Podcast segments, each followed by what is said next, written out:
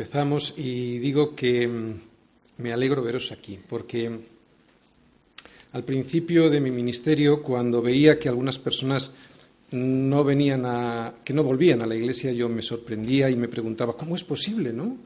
¿Cómo es posible, cómo puede ser si aquí predicamos la palabra sin adulterar? Hoy me sigo sorprendiendo, pero por lo contrario, y es que hoy lo que me pregunto es, ¿cómo es posible que todavía venga alguien a la iglesia, no?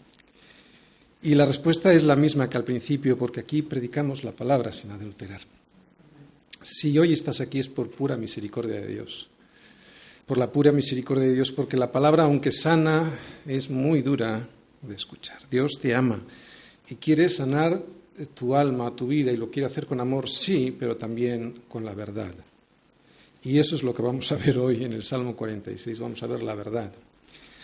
Probablemente muy diferente a como tú la has visto si has leído el Salmo 46, porque normalmente cuando leemos la escritura la leemos como víctimas. Y aquí somos todos culpables. El Salmo 46 es un salmo que está compuesto por diferentes estrofas y que en la Biblia están distribuidas en 11 versículos.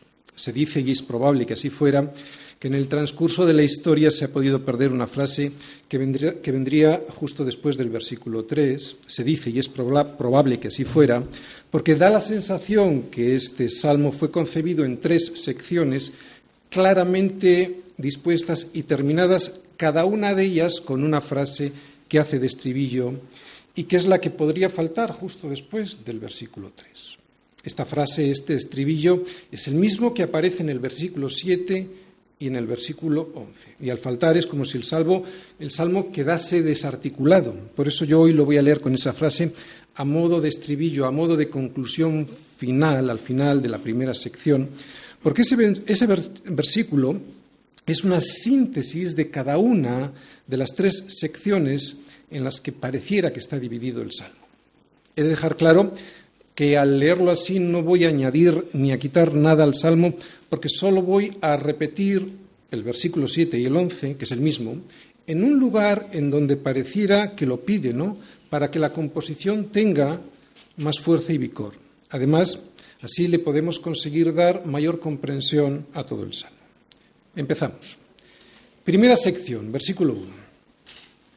Dios es nuestro amparo y fortaleza nuestro pronto auxilio en las tribulaciones. Versículo 2, por tanto, no temeremos aunque la tierra sea removida y se traspasen los montes al corazón del mar, aunque bramen y se turben sus aguas y tiemblen los montes a causa de su braveza. Y aquí sería la frase, ¿no? El versículo 7 y 11, que podría faltar. Yahvé de los ejércitos está con nosotros, nuestro refugio es el Dios de Jacob. Selah. Segunda sección, versículo 4 del río. Sus corrientes alegran la ciudad de Dios, el santuario de las moradas del Altísimo. Dios está en medio de ella, no será conmovida, Dios la ayudará al clarear la mañana. Bramaron las naciones, titubearon los reinos, dio él su voz y se derritó la tierra. Yahvé de los ejércitos está con nosotros, nuestro refugio es el Dios, el Dios de Jacob, Selah. Tercera sección, versículo 8. Venid, ved las obras de Yahvé, que ha puesto asolamientos en la tierra, que hace cesar las guerras hasta los fines de la tierra, que quiebra el arco, corta la lanza y quema los carros en el fuego. Estad quietos y conoced que yo soy Dios. Seré exaltado entre las naciones, enaltecido seré en la tierra. Yahvé de los ejércitos está con nosotros, nuestro refugio es el Dios de Jacob, Selah. Bien, y una vez leído así, como lo tenemos nosotros en nuestra versión, en la que solemos utilizar la, versión Reina Valera del 60, ahora yo lo voy a leer, lo voy a relatar como si fuera una historia, como si yo hubiera escrito este salmo y de esta forma, mm, casi casi de una manera más, no, no como un poema, sino más como una prosa, de esta forma lo que pretendo es dejar más claro su contenido. También le he puesto un título a cada una de las secciones para así tener una mejor comprensión de lo que Dios nos quiere decir en todo el Salmo, en cada una de las secciones. Empezamos. Sección primera. ¿Quién es Dios? Dios es para nosotros refugio y fortaleza. Dios está presto a auxiliarnos en los asedios que el enemigo siempre procura mantenernos. Por eso no tenemos miedo aunque la tierra se mueva debajo de nuestros pies, ni aunque los montes se hundan en el mar, ni aunque rujan y hiervan sus aguas, sacudiendo los montes con su, con su oleaje. ¿Por qué? Porque el Señor de los ejércitos está con nosotros, nuestro castillo es el Dios de Israel. Segunda sección. ¿Dónde está Dios? Hay un río que con sus canales alegra a la ciudad de Dios, a la iglesia que es el santuario, la morada del Altísimo. Dios está en medio de ella, en medio de su iglesia, y no va a vacilar ni un segundo en defenderla, pero lo hará al despuntar la aurora, lo hará a primera hora de la mañana. Las gentes se irritan, sus líderes se agitan contra la ciudad de Dios, contra la iglesia, pero Él lanza su trueno y se tambalea la tierra. ¿Por qué? Porque el Señor de los ejércitos está con nosotros, nuestro castillo es el Dios de Israel, el Dios de su iglesia. Tercera sección. ¿Qué hace Dios? Venid y ved las obras del Señor, mirad los espantos que provoca en la tierra.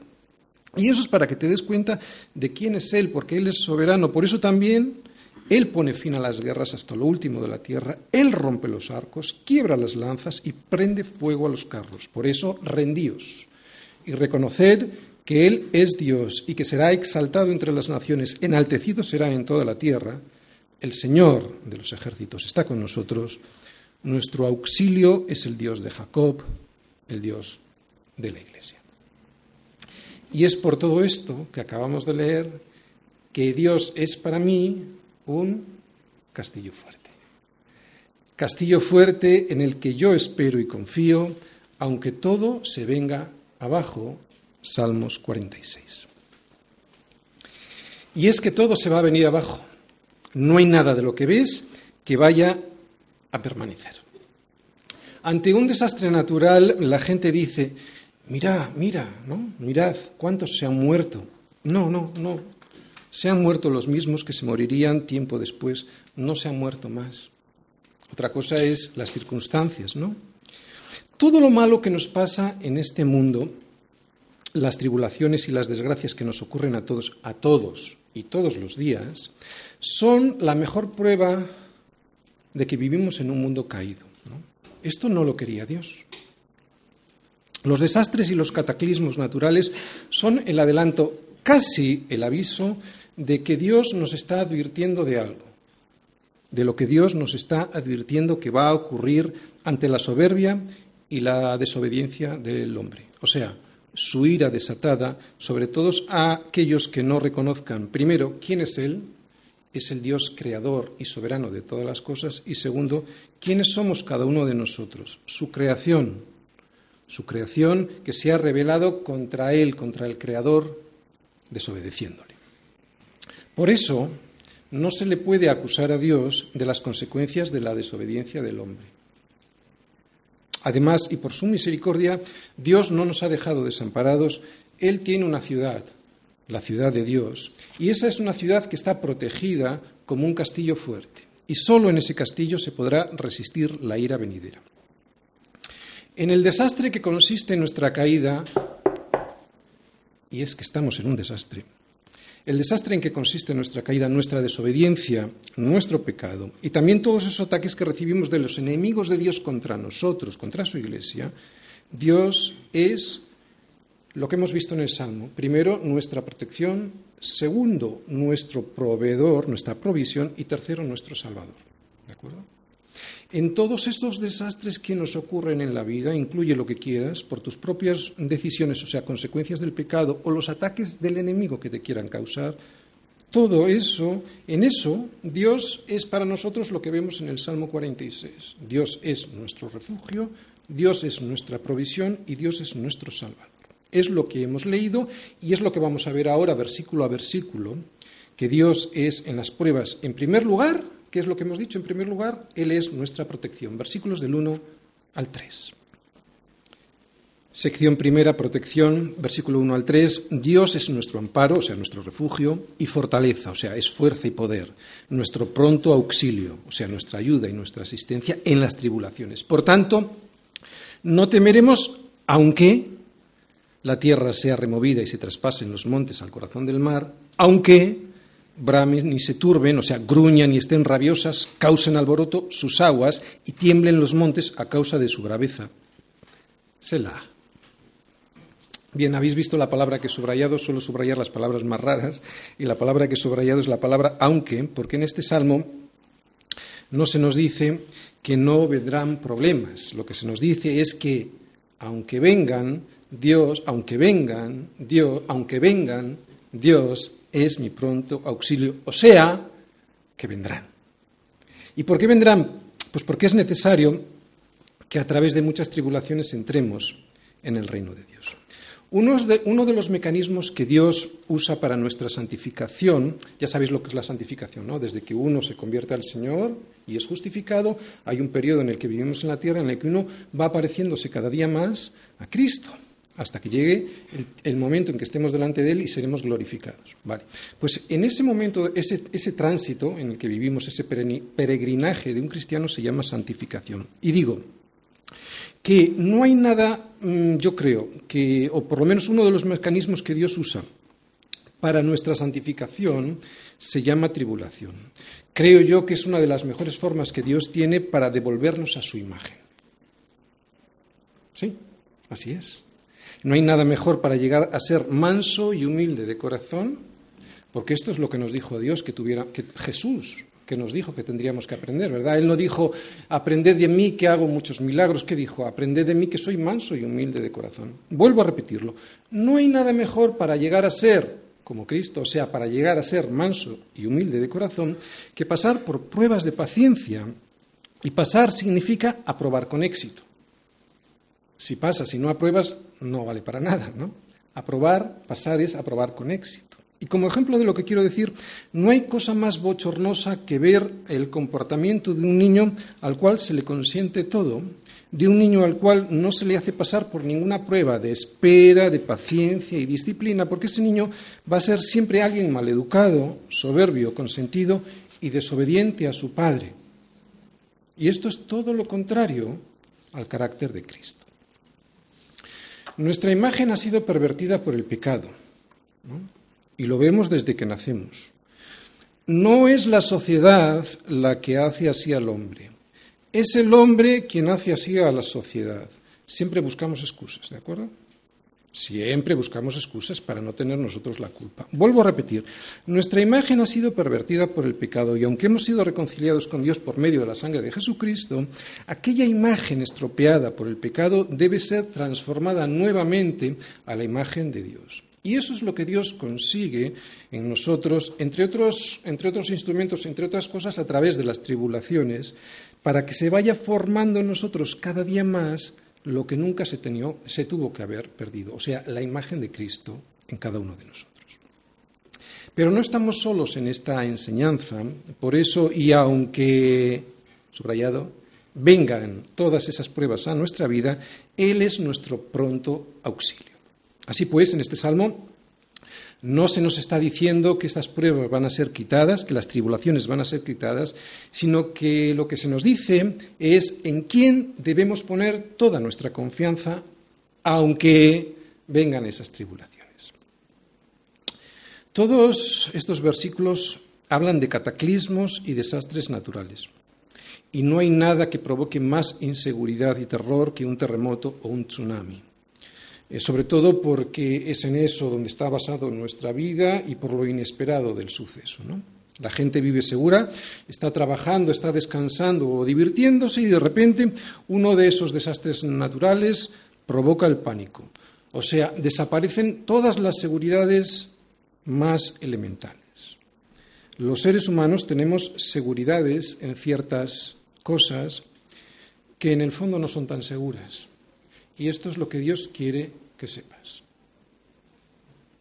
Tenemos puestas nuestras, nuestra confianza en seguridades que en el fondo no son tan seguras. Los montes junto a la tierra firme son una de esas cosas en las que el hombre confía en su estabilidad y en la que tiene puesta su seguridad. ¿no? La tierra como algo seguro frente al mar, ¿sí o no? La tierra es algo estable, el mar, el mar es algo inestable, ¿no? Y el monte nunca se mueve. Pero resulta que en estos últimos días, pues la cordillera, del Himalaya ha temblado debido a un terremoto y mucha gente ha perecido en las laderas del Everest. Lo que me enseña a mí esto es que la montaña más alta, poderosa y estable del mundo, puede convertirse en tan solo un instante en la trampa más mortal que nos podamos imaginar. Y es así como vivimos los seres humanos, siempre poniendo nuestra esperanza en cosas que no son tan estables como nos parece. Vivimos poniendo nuestra vida y esperanza en las cosas que parecen seguras, pero, y aquí viene la enseñanza, pero que Dios, y por su misericordia, y para que nos demos cuenta que estamos equivocados, Él permite que se vuelvan inestables. Y sí, Él puede permitir desastres, claro que sí. Desastres que lo que pretenden es que volvamos la vista a Él. ¿Lo entiendes?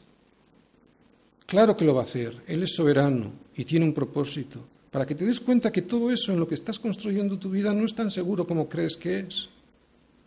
Pero la gran mayoría de los seres humanos no lo hacemos ni por las buenas, escuchando el consejo de Dios, ni por las malas, ¿no? Quiere decir volver la vista a Él, no lo hacemos la mayoría de los seres humanos. Incluso le echamos la culpa a Dios despreciando la más elemental de las evidencias, que Él es el creador de todas las cosas, que Él es soberano que Él lo puede hacer y que no tiene por qué dar ninguna explicación. Que Él es soberano es lo que se desprende de todo este salmo, en realidad es lo que se desprende de toda la escritura. Por eso la gente debiera enterarse que todas aquellas cosas en las que están poniendo su confianza, Él las puede mover. Él las puede mover para que te des cuenta de lo, lejos que estás de estar seguro de lo lejos que estás de estar a salvo, de lo lejos que estás de ser salvo. Lo hace para eso. ¿Entiendes? Pero Dios no, Dios no escribió, bueno, no inspiró este salmo para meterte miedo, es para todo lo contrario. De hecho, las escrituras no te hablan para meterte miedo, te hablan para advertirte de las consecuencias que te van a llegar si es que no pones toda tu confianza en Cristo. Porque Cristo es el único y verdadero refugio ante la calamidad más grande que te puedas imaginar. No es un terremoto, no es una crisis económica, no es una crisis familiar. La más grave crisis y el más grande la más grande calamidad que te puedas imaginar es la muerte. La muerte eterna me estoy refiriendo. Y Él es nuestro refugio ante esa verdadera calamidad. Mira, la escritura no pretende meterte miedo, lo mismo que el médico, cuando te advierte de un cáncer, no quiere meterte miedo, no es alguien malo, no es alguien al que hay que tener miedo. A quien hay que tener miedo es a la enfermedad. Un médico que te avisa del peligro de una enfermedad peligrosa es alguien misericordioso y el único que te puede dar el tratamiento necesario para evitar las consecuencias desastrosas de esa enfermedad. En estos versículos hemos visto cómo todos los mares inundan la tierra, ¿no? Es de lo que habla, que los mares inundan la tierra firme y que lo hacen de tal manera, está hablando de un cataclismo casi, casi como si fuera un diluvio, ¿de acuerdo? Lo hacen de tal manera esos mares que inundan la tierra que hasta las montes, las montañas, colapsan, se caen, ¿no? se desmoronan al fondo de las aguas. Y esto lo que significa y lo que nos quiere enseñar es que todo lo que te parecía seguro, tan seguro como una montaña firme, aquellas personas o circunstancias que eran para nosotros lo más estable y permanente del mundo, se han desmoronado, han desaparecido pero para nosotros también hay una enseñanza en estos versículos. Claro que hay mucha enseñanza. Nosotros podíamos hablar de la cantidad de veces que hemos puesto pues toda nuestra confianza en ese progreso económico y social que nos van a proporcionar nuestros estudios, Podríamos hablar de la cantidad de veces que hemos puesto toda nuestra confianza en el trabajo que hemos conseguido, o en ese dinero que hemos ahorrado en el banco, o en esa salud que hoy nos sonríe, o la cantidad de veces que hemos puesto toda nuestra confianza en nuestra familia y en nuestros hijos que hoy tenemos. Pero todo, yo lo siento, pero te lo tengo que decir, todo eso puede caerse. Todo eso puede caerse. Al igual que se cae una casa cuando se mueve la tierra en un terremoto. Pero Dios no quiere que tengas miedo. No es así. Este salmo nos habla de terremotos y maremotos, Y puede que a ti no te dé ningún miedo un terremoto, pero si es eso es porque nunca lo has vivido, ¿no? Pero lo que sí es seguro es que te da miedo y mucho miedo otras cosas. Cosas que si no las tienes o las pierdes te harían sentir como si toda la tierra se moviera bajo tus pies, porque son cosas en las que has puesto toda tu seguridad y toda tu confianza. Cosas como las que hemos dicho hace un momentito, ¿no? Pero lo vuelvo a repetir, Dios no quiere que tengas miedo. Dios no quiere que tengas miedo a quedarte solo. Por ejemplo, a que nunca te cases. Dios no quiere que tengas miedo a morir prematuramente por una enfermedad. Dios no quiere que tengas miedo a la muerte de un familiar, al que quieres mucho y además dependes de él. Dios no quiere que tengas miedo a no tener trabajo nunca o a perder el que tienes. Dios no quiere que tengas miedo a una crisis económica como la que hemos pasado durante estos últimos años, ¿no? Y que ha hecho pues que mucha gente no tenga recursos para vivir. Incluso no quiere que tengas miedo a ser desechado por Dios por estar cayendo en un pecado reiteradamente. Dios no quiere que tengas miedo. Dios te alma, te ama y Él no quiere que tengas ningún miedo. Lo que Él quiere es que sepas qué es el pecado y que seas consecuente y que tomes las medidas para protegerte de él, del pecado. Dios lo que quiere es que te protejas yendo a su ciudad, a la ciudad de Dios, de la que habla este salmo. Dios lo que quiere es que vivas sin temor allí dentro de sus murallas, sin que te falte nada de lo necesario. Y es que Él, además de ser nuestra protección, que es lo primero que hemos visto en el Salmo, ¿eh? Dios es nuestra protección, además de eso, Él es nuestro proveedor, también es nuestra provisión, que es lo que vamos a ver en los versículos del 4 al 7 en la segunda sección del Salmo. Versículos del 4 al 7. La provisión del río. Sus corrientes alegran la ciudad de Dios, el santuario de las moradas del Altísimo. Dios está en medio de ella, de la ciudad, ¿no? No será conmovida. Dios la ayudará al clarear la mañana. Bramaron, o sea, gruñeron, causaron alboroto las naciones. Titubearon, o sea, se tambalearon los reinos. Dio él su voz, se derritió la tierra. Yahvé de los ejércitos está con nosotros, nuestro refugio es el Dios de Jacob, Selah. Lo que más se temía antiguamente en tiempos de guerra en las ciudades antiguas, en las antiguas ciudades fortificadas, era que cuando fueran asediadas por los enemigos, el agua no pudiera llegar hasta esa ciudad, ¿no? O sea, que el agua fuera cortada desde fuera por las tropas atacantes. Eh, si una ciudad contaba con un sistema seguro de aprovisionamiento de agua, los atacantes podrían atacar durante mucho tiempo ese sitio, eh, esa ciudad a la que tenían sometida, y esta ciudad nunca llegaría a ser vencida. Eso mismo fue lo que hizo el rey Ezequías en Jerusalén, la ciudad de Dios, construir un túnel subterráneo por el que corría el agua, ¿no? que iba desde un monte cercano hasta el mismo centro de la ciudad. ¿Y cuál es ese río que llega hasta este mismo centro de la ciudad y la alegra? Este río es Dios mismo. En el Salmo es Dios mismo. Frente al agua destructora que hemos visto en la primera parte del Salmo, hay otra benéfica. Es Dios mismo. Él es el agua tranquila. Él es el agua no turbia y sin olas. Dios es un agua tranquila, para poder escuchar sus consejos. Lo vuelvo a repetir, es un agua tranquila para poder escuchar sus consejos y es un agua cristalina para poder beber. No es un agua que esté contaminada, es un agua que es cristalina y por eso sacia la, sed y da vida, vida de verdad. Dios es un agua limpia y cristalina, por eso no mata, porque no está contaminada con el sistema de valores de este siglo. Claro que no mata al creyente, porque al que está fuera de la ciudad de Dios, la inundación sí que le va a matar, ¿no? Que no mata al creyente, al que está viviendo dentro del castillo fuerte que es nuestro Dios, porque solo allí, en este castillo, dentro de sus murallas, es hacia donde fluye este agua, es donde está este río.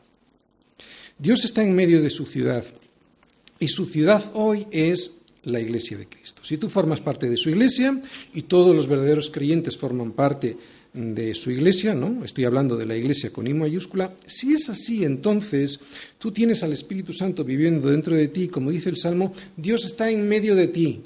El Salmo dice, Dios está en medio de la ciudad, en medio de ti, y no serás conmovido. Y no serás conmovido. Y no serás conmovido. Atacado sí, conmovido no. Y nosotros seremos atacados muchas veces precisamente porque Dios vive en medio nuestro,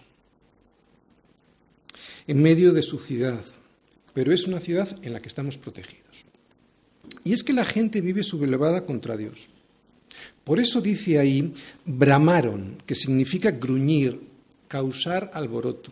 Bramaron las naciones, titubearon los reinos, pero Él dio su voz y se derritió la tierra. Y esto es lo que le pasa al mundo, que brama contra Dios y contra su voluntad para todos los hombres.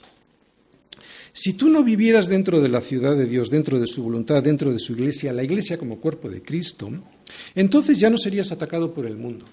¿Te das cuenta? Es una ciudad que está siendo atacada desde fuera. Si tú no vivieras dentro de su voluntad, pues muy probablemente, no, seguro no serías atacado por el mundo. Lo que ocurriría es que te dejarías arrastrar por él, por el mundo, ¿no? Como lo estabas antes. Estarías viviendo con un solo objetivo, pelear contra Dios y contra su voluntad, arrastrado por lo que hacen y dicen los demás. Eso es lo que le pasa a la gente. ¿eh? Eso es lo que le pasa a la gente. Sigue la corriente de este siglo. Sigue la corriente de este siglo. No se dan cuenta, pero así van, muertos, siguiendo la corriente que, que dicta el sistema de valores de este mundo, que dicta el diablo. Van como los peces muertos que siguen por la corriente. ¿Cómo, ¿Cómo van los peces muertos en un río? Siguiendo la corriente, ¿no? Flotando con la corriente, pero nosotros no. Nosotros vamos como hacen los peces vivos contra corriente. Y esto implica un esfuerzo. Por eso te va a costar.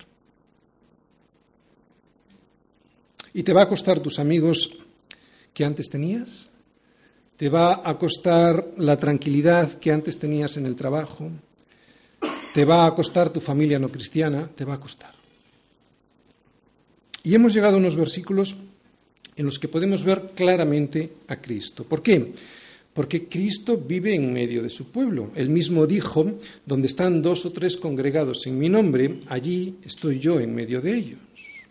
¿Qué es de lo que habla este salmo? ¿Qué es lo que habla este salmo? Especialmente en la primera parte del versículo 5. Pues que Él, Dios, está en medio de su ciudad. O como dice el profeta Isaías, ¿no? la, la profecía mm, de Isaías cumplida en Mateo 1.23. He aquí una virgen concebirá y dará a luz un hijo, y llamarás su nombre Emmanuel, que traducido es Dios con nosotros. O sea, exactamente lo mismo que dice este salmo, especialmente la primera parte del versículo 5, Dios en medio de su ciudad, Cristo en medio de su iglesia. Cristo asegura tu, bienestar interior con los ríos de agua viva, ¿no? El que, el que cree en mí, como dice la Escritura, de su interior correrán ríos de agua viva, pero hay más. Cristo no solo te asegura tu bienestar interior con ríos de agua viva, sino que Él también te provee de seguridad exterior. El versículo 5 dice que Dios está en medio de su ciudad y que cuando llegue la prueba a esa ciudad, esa ciudad de Dios, porque es de Él, en la cual tú vives, no será conmovida. ¿Por qué? Porque Dios la ayudará al clarear la mañana. Lo que esto significa es lo que llevamos diciendo toda la predicación, que pasarás por pruebas y que Dios mismo las permite. Dios permite esas noches en tu vida. Pero dice algo más dice que al llegar el alba será Dios quien la ayude. Ya hemos dicho que es necesario que pases por la noche de la prueba, pero este versículo dice que cuando finalice esa noche de la prueba, el Señor será el primero en levantarse para ayudarte. Primera hora de la mañana, al clarear el día, ¿eh? antes prácticamente de que despunte. Esta es la confianza en la que tenemos que descansar. Esta es la confianza en la que tiene que descansar todo aquel que vive en la ciudad de Dios. Que aunque nosotros nos gustaría no pasar por la noche de la prueba, esta es necesaria. Y otra cosa, que va a ser Dios mismo quien va a defender su ciudad. En esto tenemos que basar nuestra confianza. Va a ser Él quien la defienda. Pero para ello debemos de estar dentro. Como dice Jesús mismo, permaneced en mí y yo en vosotros. ¿Quién sino Cristo es el que está con nosotros y nosotros dentro de Él, como estamos viendo en estos versículos del Salmo? Después de todo lo que hemos visto, ¿no? A Dios protegiéndonos del enemigo exterior y proveyéndonos de todo lo necesario todo ese agua que da vida. Ahora vamos a ver lo que finalmente Dios consigue con todo eso, o sea, la pretensión final de Dios para nosotros, que es la salvación. Versículos del 8 al 10. Venid, ved las obras de Yahvé, que ha puesto asolamientos en la tierra, que hace cesar las guerras hasta los fines de la tierra, que quiebra el arco, corta la lanza y quema los carros en el fuego. Estad quietos y conoced que yo soy Dios. Seré exaltado entre las naciones, enaltecido seré en la tierra. Dios lo hace todo y lo hace bien. De poco le valdría al hombre la protección y la provisión de Dios si después no llegase su salvación, ¿verdad? ¿Qué significa venir? Ved las obras de Yahvé, que ha puesto asolamientos en la tierra, que hace cesar las guerras. ¿Qué significa esto? Pues lo que significa, primero, es soberanía. Él es quien lo hace. Primero, que ha puesto asolamientos, lo que significa es que es Dios quien permite o provoca los desastres, sí, Él es soberano. Y segundo, que hace cesar las guerras, lo que significa es que es, que es Dios quien le pone fin a las guerras, no los hombres. Y sí, es Él, porque Él es soberano. Es Él quien lo hace. Esto le cuesta mucho escuchar a la gente, pero es así. Venid y ved lo que Dios ha hecho. Lo que significa es que Dios ha entregado a los hombres a las consecuencias de sus propios actos. Por eso la responsabilidad es del propio ser humano. Pero venid y ved lo que Dios ha hecho también significa que ha sido Él quien ha traído la salvación a aquellos que viven bajo su protección, bajo la protección de la ciudad de Dios, que ha sido Él quien ha traído la salvación a todos aquellos que viven bajo su comunión, bajo su voluntad. A los otros, a los que habiendo conocido a Dios no le glorificaron como a Dios ni le dieron gracias, sino que se envanecieron en sus razonamientos, a esos su necio corazón les fue entenebrecido. A esos, primero Dios los ha entregado a la inmundicia en las concupiscencias de sus corazones aquí. Y segundo, a la destrucción total de sus vidas allí. es soberano, pero el hombre es responsable. Porque no nos engañemos, esto es una guerra. Y es una guerra que ha comenzado el hombre contra Dios desobedeciéndole. Y en esta guerra es Dios quien va a ganar, faltaría más. Él es soberano, Él es Dios. Es que ese es el gran problema del hombre, que se niega, se resiste a entender algo tan obvio, tan evidente. Esta guerra la terminará Él definitivamente cuando llegue la segunda venida de Cristo. Esto último lo que implica, o lo que implicará, es, será la destrucción total del mal, la destrucción total del pecado que lastima, hiere y mata toda la creación de Dios. Puede que esto al hombre no le guste por su orgullo, pero Él es Dios y por lo tanto soberano. Punto final y como soberano lo puede hacer. Y lo va a hacer porque así Él lo ha dicho. Lo puedes leer por toda la escritura, especialmente lo puedes ver en estos versículos 8 y 9. Pero mientras tanto, mientras no llega ese día, lo único que hace Dios es advertir y dar misericordia. Advertir y dar misericordia. Advertir y dar misericordia. Incluso las desolaciones que Él permite en la vida de los hombres es para que los hombres se den cuenta de quién es Dios y de quién no lo es. Y aún así, no hay manera. Y eso es pura misericordia. Eso es pura misericordia para aquellos que no quieren escuchar la palabra de Dios. Mira, lo mismo hace un padre, un buen padre. Cuando castiga a su hijo por no escuchar su palabra, por no escuchar su consejo, que es un consejo que le va a traer el bien.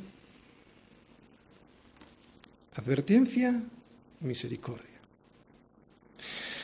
Por eso el versículo 10 es la consecuencia normal y de sentido común de todo lo que acabamos de ver en el Salmo. Estad quietos. Estad quietos y conoced que yo soy Dios. Seré exaltado entre las naciones, enaltecido seré en la tierra. Estate quieto. Y escucha, estate quieto y deja de luchar contra mí, porque yo soy Dios. Ya te lo he demostrado en la creación y con todo lo que está pasando como por culpa del pecado. Este versículo parece ingenuo y sin importancia, pero tiene mucho más poder del que aparenta, porque son dos órdenes de Dios. Y como son órdenes, son palabras ofensivas para los hombres. Cuando Dios ordena algo, eso al hombre le ofende. Por eso digo que son palabras ofensivas para aquellos que viven en la soberbia de creerse Dios mismo desobedeciendo a Dios. Pero Pablo les responde, hombre, ¿quién eres tú para que alterques con Dios? ¿no? Dirá el vaso de barro al que lo formó, ¿por qué me has hecho así? ¿O no tiene potestad el alfarero sobre el barro para hacer de la misma masa un vaso para honra y otro para deshonra? Por eso, ante esta soberbia que tenemos todos los hombres frente a los designios de Dios, Él nos advierte, versículo 10, estad quietos, estad quietos y conoced que yo soy Dios, que seré exaltado entre las naciones y que seré enaltecido en la tierra. La gente no puede soportar estar quieta y saber que Él es Dios. O sea, que Él es soberano. O sea, que Él es el alfarero. O sea, que Él puede hacer unos vasos para honra y otros para deshonra. Y a algunos de nosotros también muchas veces nos, eh, pasa algo similar, nos sucede algo similar. Cuando las cosas se tuercen y vemos que no pasa lo que a nosotros nos gustaría que pasara, es cuando empezamos a ayudar a Dios. O sea, cuando no vemos, eh, o mejor dicho, cuando vemos que es Dios quien toma el mando de mi vida, ¿no? Y empiezan a suceder cosas en mi vida que a mí no me gustaría que sucedieran. Cuando Dios ha dicho en mi vida, hasta aquí hemos llegado, en vez de rendirnos y orar, ¿no? rendirnos a su voluntad y tener comunión con Él, ¿no? hacemos como los incrédulos y nos rebelamos contra su decisión. No lo hacemos como los incrédulos, de una manera vulgar y burda, ¿no? Lo hacemos de otra manera, lo hacemos con disimulo y a veces lo hacemos hasta piadosamente, pero nos revelamos. ¿Cómo? Intentando tomar otra vez el timón de nuestra vida, de la situación y así controlarlo todo, corrigiendo a Dios, ayudando a Dios, diciéndole a Dios lo que tiene que hacer, cuando lo que Él nos dice es, versículo 10, estad quietos y conoced que yo soy Dios. Aquí hay dos mandatos, como he dicho, dos órdenes. La primera, estad quietos, y la segunda, sabed, conoced que yo soy Dios. Cuando Dios dice estad quietos, no te está sugiriendo que tienes una posibilidad de hacerlo o no. Él lo que está haciendo es dando una orden, Él te ordena que te estés quieto, y esto todo el mundo lo entiende. No hace falta estudiar teología para saber qué es lo que Dios quiere decir con esto. Por eso la desobediencia a Dios no es un problema de inteligencia, un problema de que el hombre pobrecito él pues no entiende qué es lo que Dios quiere. Para él no, es un problema de soberbia. Estad quietos, en nuestro caso, significa esto que Dios te dice. Déjame a mí ayudarte, que sea yo quien actúe. ¿Para qué? Para que conozcas que yo soy Dios. ¿Te das cuenta la implicación que tiene? ¿Para qué tiene que ser Él el que actúe? Para que Él sea glorificado, ¿no? Para que conozcas que yo soy Dios. O sea, estate quieto y mira lo que estoy haciendo por ti. Mira ya lo que hice por ti en la cruz. Mira lo que estoy haciendo y mira lo que todavía voy a hacer. Sol y Deo, gloria. Estate quieto y conoce que yo soy Dios. Es lo que dice. Tranquilo, porque si tú estás quieto, si estás quieto y me escuchas, descubrirás que yo soy. Por eso he subrayado esas palabras, que yo soy.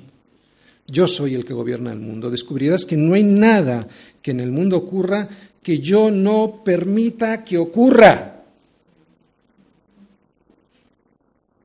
Nada.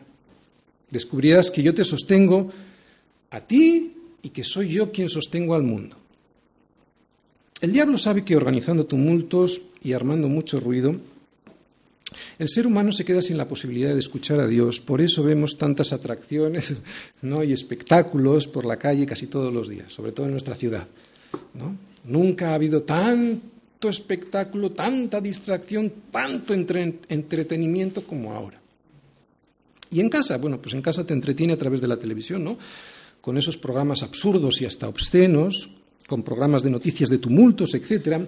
Y lo, y lo mismo pasa cuando lees los periódicos. Fíjate, que ya vuelves a estar en tensión otra vez. Cuando lees los periódicos, los titulares, etc. ¿Por qué?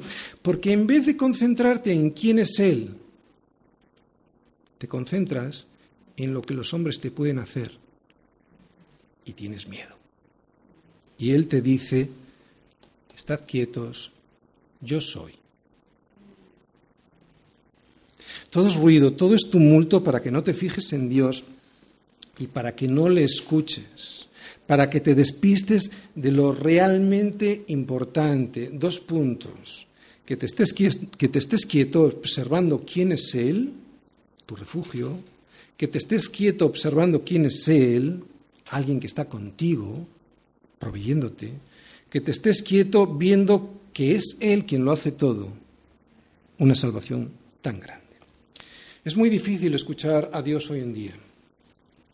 Antes era más fácil, no había tanto entretenimiento, pero hoy en día es muy difícil escuchar a Dios. Siempre hay un altavoz por ahí retumbando, ¿verdad? Chunta, chunta, chunta, chunta. O alguna televisión taladrándote los oídos, o algún joven gritándole a otro, parece que, parece que no saben hablar. Yo creo que las discotecas les han vuelto sordos. Es que vas por la otra acera y les escuchas la conversación y están gritando. Es increíble, ¿no? Es como si nunca te pudieras alejar del ruido.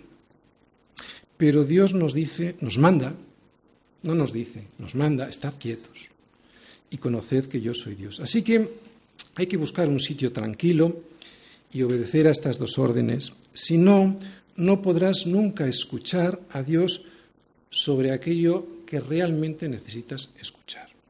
¿Por qué? Porque el ruido te lo va a impedir. ¿Y qué es esto? ¿Qué es lo que necesitas escuchar? Pues lo volvemos a ver, versículo 11. Yahvé de los ejércitos está con nosotros, nuestro refugio es el Dios de Jacob, Selah. Saber, entender y reconocer que Él es Yahvé de los ejércitos, que Él está con nosotros, que Él es nuestra defensa y nuestro refugio, es una de las razones por las cuales nosotros debemos tener más tiempo a solas y en silencio con Dios. ¿De acuerdo? Para entender bien este versículo, vamos a ver, intelectualmente todos lo entendemos, no hay ningún problema.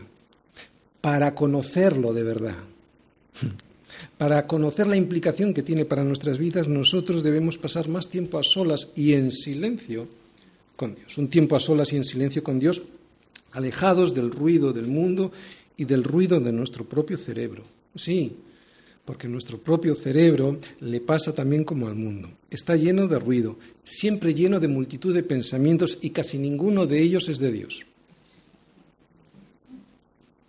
Vivir dentro de la ciudad de Dios teniendo comunión con Él, o sea, leyendo la Biblia, orando y meditando en lo que has leído, que casi siempre consiste en saber quién es Él, quién eres tú y qué es lo que ha hecho Él por ti, ¿no? Vivir así es vivir protegido. Lo vuelvo a repetir. Vivir dentro de la ciudad de Dios teniendo comunión con Él, vivir dentro de la ciudad de Dios teniendo comunión con Él es vivir protegido. ¿Lo estás entendiendo? Y ya sabes lo que es tener comunión con Dios. Comunión con los hermanos, con, eh, con la escritura, devocionales personales, oración, etc. Vivir así es vivir protegido. Ese tiempo que pasas así con el Señor siempre va a ser un tiempo bien invertido. Es un tiempo de refresco en el que puedes ir a beber del río que fluye dentro de la ciudad de Dios en donde vives. Vivir así, aunque te ataquen desde fuera las aflicciones, porque no son personas, casi casi nunca son personas. Hay países en los que hay persecución a través de las personas, pero nosotros aquí tenemos otro tipo de persecución. Vuelvo a repetirlo, vivir así, aunque te ataquen desde fuera las aflicciones, es vivir seguro porque es vivir rodeado por Cristo mismo, como la torre fuerte de nuestro refugio. Además, vivir así es vivir bebiendo del río tranquilo que refresca nuestra vida. El Señor de los ejércitos está con nosotros. Nuestro refugio es el Dios de Jacob. Tenemos que saber esto, y aquí casi todos lo sabemos, pero tenemos que vivirlo, porque ahí fuera hay mucha gente que no parará de quejarse, de murmurar y de blasfemar diciendo que tienen derecho a vivir como el alfarero y no como el barro. Y si no estás refugiado en él, esto es contagioso y peligroso. Lo hemos visto con gente que ha estado con nosotros viviendo en la ciudad de Dios, viviendo en su iglesia y que hoy ya no está. Resumen, que hemos visto en el Salmo tres partes. Él es mi refugio, Él es mi provisión, Él es mi salvación. Esto es lo que hemos visto. Cuando Él no es de verdad mi refugio, ni mi provisión, ni mi salvación, y aunque intelectualmente yo diga que sí que lo es, si Él no es de verdad mi refugio, mi provisión y mi salvación, mi vida se va a convertir en una angustia continua y en un afán permanente. Y lo vuelvo a repetir porque es fundamental y yo diría que es casi el resumen del Salmo. Cuando Él no es de verdad tu refugio, tu provisión y tu salvación, tu vida se va a convertir en una angustia continua y en un afán permanente. Y otra cosa, aunque Dios sea mi refugio, eso no significa que yo no voy a sufrir problemas. Que Dios sea mi refugio no significa que yo no voy a ser ni agredido ni atacado. Un refugio, un refugio nunca quita los problemas. De hecho, un refugio es un sitio al que uno va precisamente porque tiene problemas. Es un lugar al que se entra precisamente para evitar las consecuencias que quieren causarte esos problemas que te atacan. Así que este salmo, como el resto de la Biblia, no dice que el Señor nos va a quitar los peligros y problemas de alrededor nuestro, no. Lo que Él dice es que va a ser Él mismo quien nos va a defender de esos peligros y de esos problemas que de seguro te van a rodear. Las pruebas son necesarias, tan necesarias que decir lo que yo voy a decir ahora va a parecer un despropósito, pero no lo es. Y es que Dios es tan bueno que Él no quiere que todas las cosas me salgan bien. Bien en el sentido, entendiendo por bien, pues que las cosas me salgan como a mí me gustaría que me salieran. ¿Por qué? Escucha bien, porque entre otros motivos, entre otras cosas, lo que él quiere es que yo pueda ir a refugiarme a su castillo, a su castillo fuerte, y experimentar su suficiencia y mi incapacidad. Por eso va a permitir esas pruebas. Lo que Él quiere es que yo vaya a refugiarme a su castillo fuerte para que allí pueda sorprenderme de cómo es su soberanía y su poder, para que allí pueda sorprenderme de lo inútil y débil que es cualquier proyecto de los hombres que tramen contra mí para destruir su voluntad en mi vida. Porque escrito está, mía es la venganza, yo pagaré, dice el Señor. Por eso, porque Él es así de bueno, es por lo que Dios no va a permitir que me salgan a mí todas las cosas bien, tan bien como a mí me gustaría. Y así puede ir corriendo a su ciudad fortificada, porque escrito está, suya es la venganza, Él me defenderá. Dios va a permitir las pruebas en mi vida para que yo pueda encontrarlo a Él como quiere ser encontrado. Otra vez. Dios va a permitir las pruebas en mi vida para que Él sea encontrado como Él quiere ser encontrado. Lo hemos visto en el Salmo. Como el soberano que me protege, protector, como el soberano que también me provee, como el soberano eh, provisor y como el soberano salvador de mi vida. Él quiere ser conocido como el suficiente para todo. Y esto, otra vez, Él quiere ser conocido como el suficiente para todo. Y esto es muy diferente a como yo había buscado a Dios anteriormente, ¿no? como el complemento que coronaba mis virtudes. Muchos aquí hemos pasado por pruebas muy graves en nuestra vida, ¿no? pruebas de salud, pruebas en la economía o pruebas en las relaciones familiares. Y todos aquellos que yo conozco y que hemos decidido poner toda nuestra confianza en el Señor como castillo fuerte a pesar de las pruebas duras que yo ya he mencionado, pues no hemos sido defraudados por el Señor. Hay que conocer al Señor intelectualmente, por supuesto. Hay que perseverar en la doctrina de los apóstoles. Yo lo he predicado en montón, muchas veces, un montón de ocasiones, multitud de ocasiones, pero muchas veces yo me he gastado un tiempo y un dinero que no tenía para conocer algo que ya sabía, pero que no entendía. Por eso Él trajo la prueba a mi vida para que entendiera, para que obedeciera ese versículo de Dios que dice, estad quietos. Y me dijo, Tony, estate quieto, párate y conoce. ya que no lo quieres hacer por voluntad propia, te voy a parar. Estate quieto y conoce, entiende que yo soy Dios. Fue para eso para lo que vino la enfermedad a mi vida, para que parara de correr en mis propias fuerzas y pusiera mi confianza de verdad en Él, porque siempre me reservaba algo para mi soberanía. Y fue una bendición porque no era suficiente conocerle como yo quería conocerle. Y hasta que no agaché la cabeza para conocerle como él quería ser conocido, él no me dejó. Y eso, aparte de soberanía, es misericordia. Él me sacó de mi bienestar, ¿no? de mi zona de confort, haciendo que mi vida no fuera tan bien como a mí me hubiera gustado que hubiera sido. Ese fue un tiempo en el que parecía que la tierra se movía, ¿no? que se removía debajo de mis pies y que las olas del mar gruñían contra mí intentando demoler la poca salud que todavía me quedaba. De tal manera lo hizo, de tal manera lo hizo que desde fuera parecía que yo no tenía un Dios bueno. Pero Dios lo permitió, es más, lo provocó porque Él es soberano y aunque pasó más tiempo del que ahora pensándolo y viéndolo hacia atrás me hubiera gustado que hubiera pasado, por fin llegó un día en que rendí mi vida dentro de las murallas del castillo de su ciudad, que es su voluntad. Hasta que no llegó ese día en que confié de verdad en Él y me metí dentro de las murallas de su ciudad para protegerme de mí mismo hasta que no llegó el día en que entendí que solo Él, la comunión con Él, era quien me podía dar las fuerzas y el verdadero entendimiento práctico, entendimiento práctico, entendimiento práctico. Porque entendimiento hay mucha gente que conoce. Entendimiento práctico para mi vida, no pude beber del río y sus corrientes que alegran la ciudad de Dios. Y no podía hacerlo porque estaba fuera de su comunión.